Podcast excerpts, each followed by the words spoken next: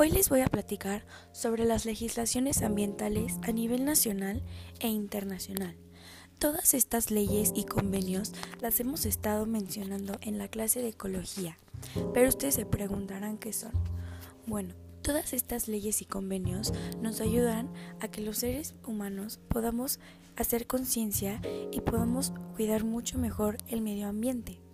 A nivel nacional existe una organización llamada Semarnat, que es la Secretaría del Medio Ambiente y Recursos Naturales, que es la que ayuda principalmente a crear estas leyes y convenios y sobre todo a cuidar el medio ambiente.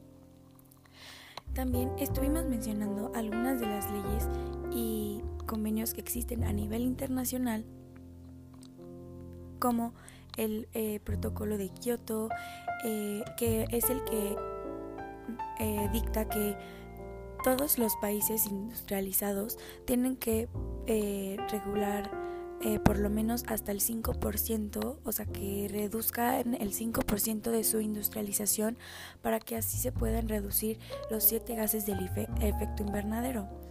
También estuvimos platicando sobre las leyes que eh, regulan la utilización de residuos. Ustedes se preguntarán si eso existe. Pues claro que existe. Hay muchas leyes que utilizan eh, residuos y basura para muchas cosas, como por ejemplo en el campo se utiliza mucho el abono y muchas cosas más. También estuvimos platicando sobre todas las leyes que existen para cuidar a la vida marina, también para cuidar a la biodiversidad. Eh, también estuvimos platicando muchísimo sobre eh, los trabajos que se llevan a cabo y que cumplen estas leyes y sobre la gente que nos ayuda a cumplirlo.